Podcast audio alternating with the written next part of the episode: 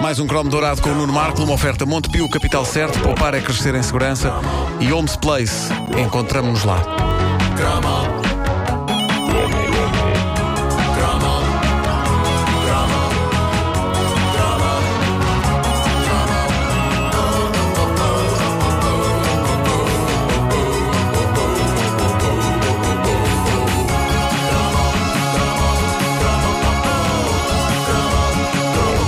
Prossegue o top 10 dos melhores cromos escolhidos pelos ouvintes da caderneta uh, na semana passada, numa frenética eleição que abrilhantou o site da rádio comercial. Agora chegamos ao oitavo lugar e cantamos a uma só voz.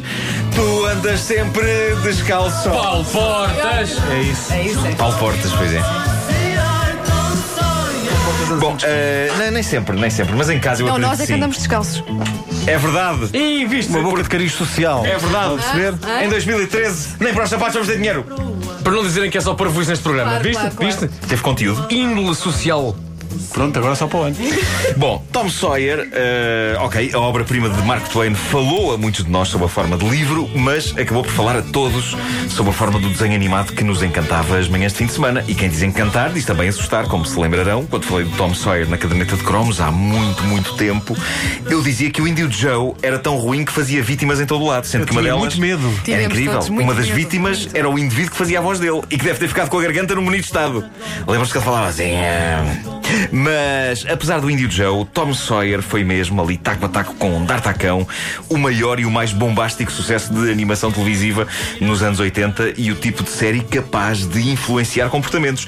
E isto começava logo pelos pés, porque a canção tema dizia o quê? Lá está. Tu andas sempre descalço, Tom Portas. E era verdade, ele andava sempre descalço. Conseguia sempre manter as plantas dos pés num tom cor-de-rosinha impecável. O que prova que, depois de cada episódio, e apesar da pobreza nas margens do Mississippi, ele tinha uma pedicure que lhe fazia maravilhas pelos presuntos. Era essa a verdade. Tom Sawyer era sobre a rebeldia de ser gaiato. Eu adorava aquilo, apesar de ser tímido demais para ser rebelde.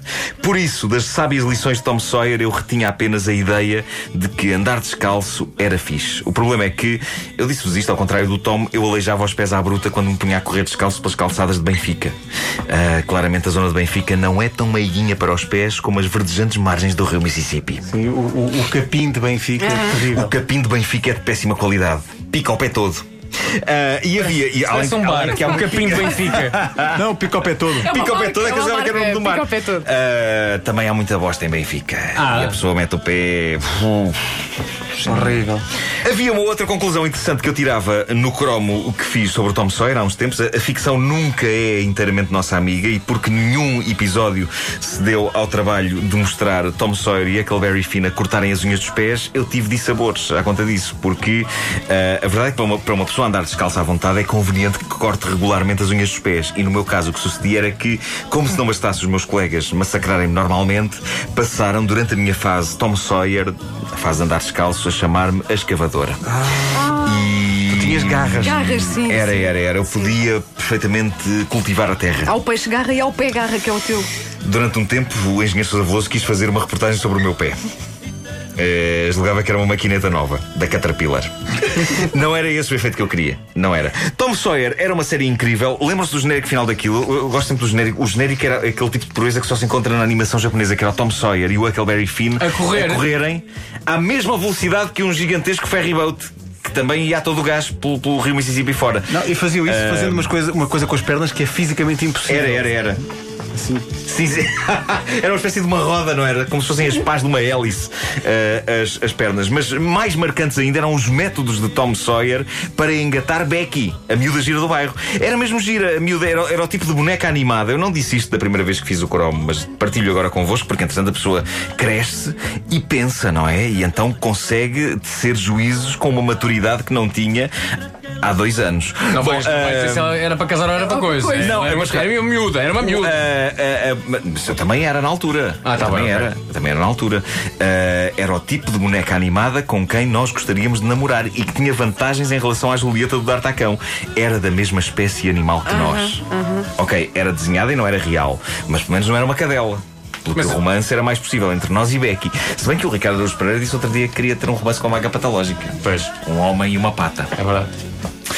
Entre as técnicas do Tom Sawyer para conquistar Becky e tudo o que fossem técnicas para conquistar miúdas era uma temática que me interessava e que me levava a tomar notas, mas entre essas técnicas contavam-se palhaçadas. Palhaçadas era uma coisa que eu conseguia fazer, aliás, ainda hoje eu tento comprar pessoas assim.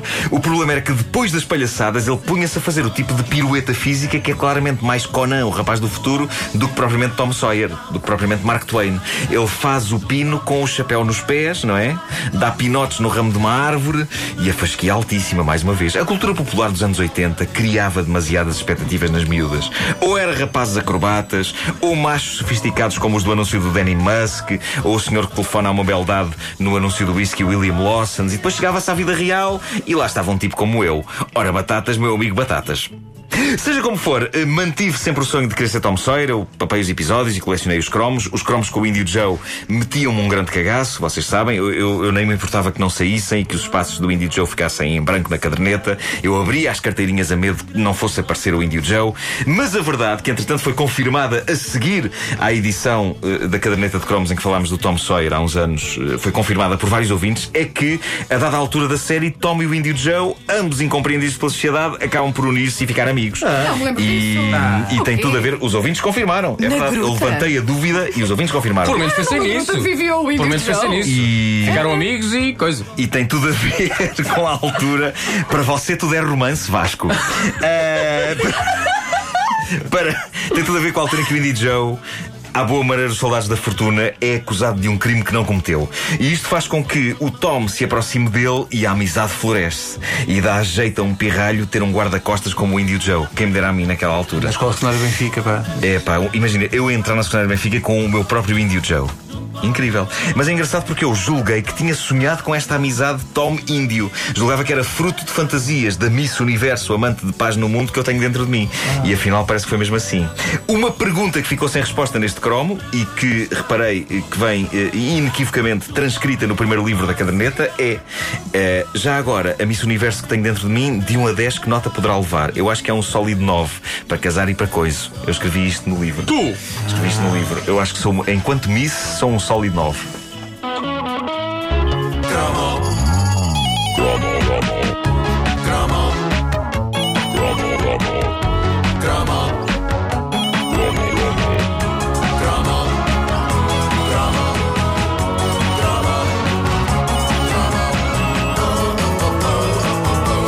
A caderneta de cromos é uma oferta Montepio, capital certo, poupar é crescer em segurança e Holmes Place. Encontramos-nos lá. Rádio Comercial. A melhor música de 2000 em diante.